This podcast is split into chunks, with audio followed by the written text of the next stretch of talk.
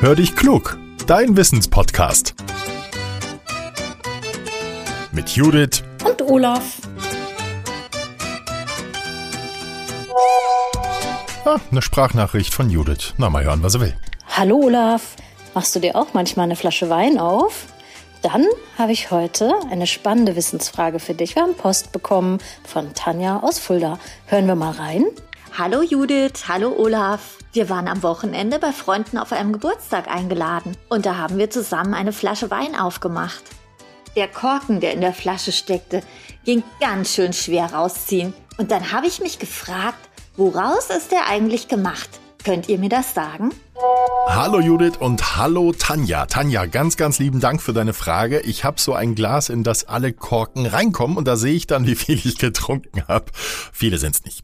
Lass uns gleich mal auf deine Frage schauen. Kork wird mittels der Korkeiche gewonnen. Ihre Rinde ist so einmalig, dass wir sie für ganz verschiedene Produkte nutzen können. Also nicht nur für Weinkorken, sondern zum Beispiel auch für Fußböden, Tapeten, Handtaschen oder Schuhe.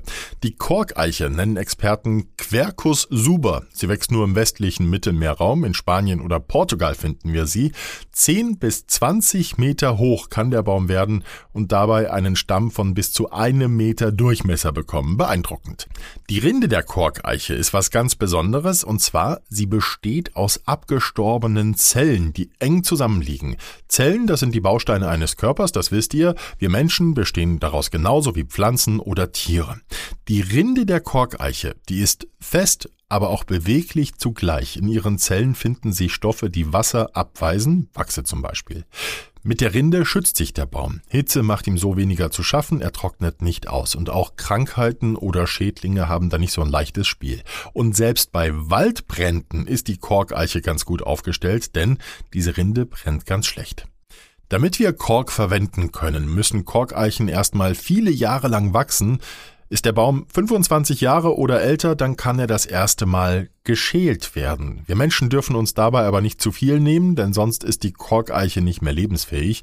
Die Rinde bildet sich dann aber, wenn alles gut läuft, nach dem Schälen neu und etwa alle neun Jahre darf ein Baum erneut geschält werden.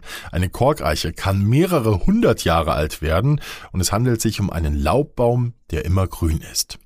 Kork wird im Juli und August geerntet. Das geschieht von Hand mit der Axt. Ganz wichtig ist, dass die Arbeiter eine bestimmte Schicht im Stamm nicht verletzen. Nur dann kann die Korkeiche wieder neue Rinde bilden. Die Korkeiche ist nicht nur für uns Menschen ein wertvoller Baum, auch für Tiere ist sie das, denn sie produziert jede Menge Eicheln, die ihnen als Nahrung zur Verfügung stehen.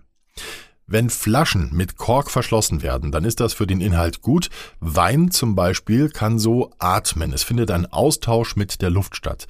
Weil Kork so ein besonderer Stoff ist, sollten wir ihn nicht achtlos wegwerfen. Gut ist es, alle Korken aufzuheben und ab und zu zu einer Sammelstelle zu fahren. Recyclinghöfe nehmen den Kork an, aber auch in Schulen oder Vereinen wird mitunter mal Kork gesammelt, damit er wiederverwendet werden kann. So, liebe Tanja, Frage beantwortet. Wenn ich das nächste Mal eine Flasche Wein aufmache, dann werde ich bestimmt an dich denken.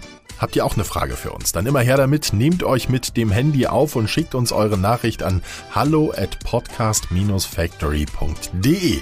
Abonniert uns auch gerne, dann werdet ihr immer benachrichtigt, wenn wir eine neue Podcast-Folge für euch haben. Jetzt sage ich Tschüss, bis zum nächsten Mal. Mittwoch sind wir wieder da. Euer Olaf.